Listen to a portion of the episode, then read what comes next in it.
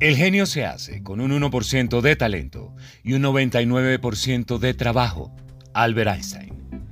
Es importante desarrollar estrategias que nos permitan mejorar la forma en la que realizamos las actividades y logramos nuestros objetivos.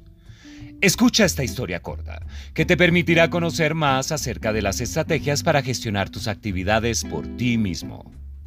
Buen día, soy Carlos Inmediato. Trabajo para Centur Limitada hace algún tiempo y quiero hablar de un tema que nos ayudará a ser más efectivos en nuestras actividades, la autogestión. Quiero presentarles a dos de nuestros colaboradores, cada uno con sus particularidades. Empecemos por Camilo Luego. Él es un trabajador que muchos consideran como promedio. Cumple con sus tareas, pero le cuesta mucho organizar su trabajo.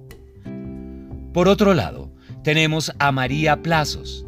Ella parece ser una trabajadora más organizada, pero no tiene claras sus metas. Veamos hoy su historia.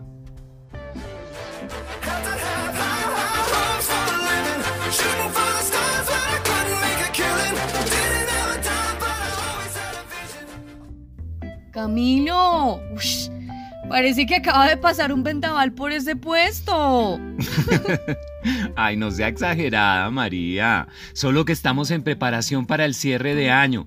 Y esto se vuelve una locura. O no me diga que a usted no le pasa. Pues claro que uno corre con los cierres, pero no con ese desorden. Bueno, vamos a revisar qué se puede mejorar.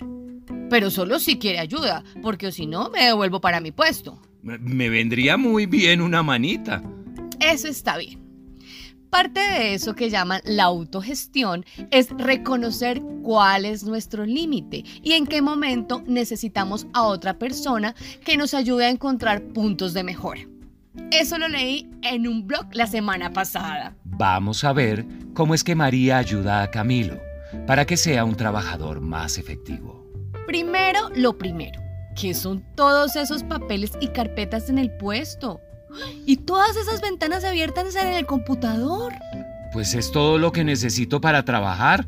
Ay, no me diga que es uno de esos millennials que se creyó el cuento del multitasking. Querer hacer muchas cosas a la vez nos lleva a saltar de una cosa a otras. Y aparte de que no terminamos nada, aumenta la cantidad de errores que cometemos. Listo. Espacio despejado. Solo dejé lo que necesito terminar primero. Ah, porque yo también sé cositas. Y algo que le dicen a uno siempre es que debe aprender a priorizar. Y cuando no tenga claro cómo priorizar, pregunte.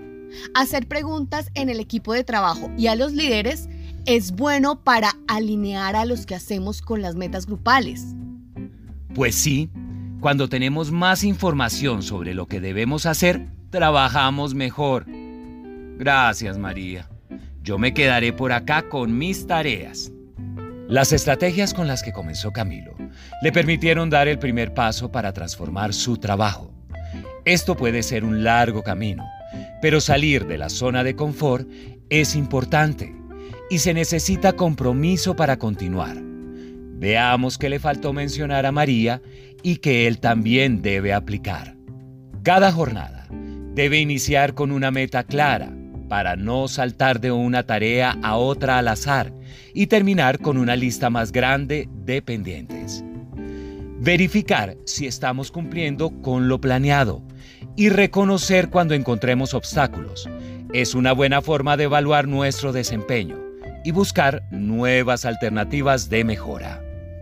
Este podcast es una producción de Nixus Capital Humano y AXA Colpatria para Accenture Limitada, dirigida de manera muy especial a los colaboradores de nuestra organización, quienes a diario dan lo mejor de sí en el cumplimiento de cada labor, en favor de nuestro propósito organizacional. La medida de lo que somos es lo que hacemos con lo que tenemos. Vince Lombardi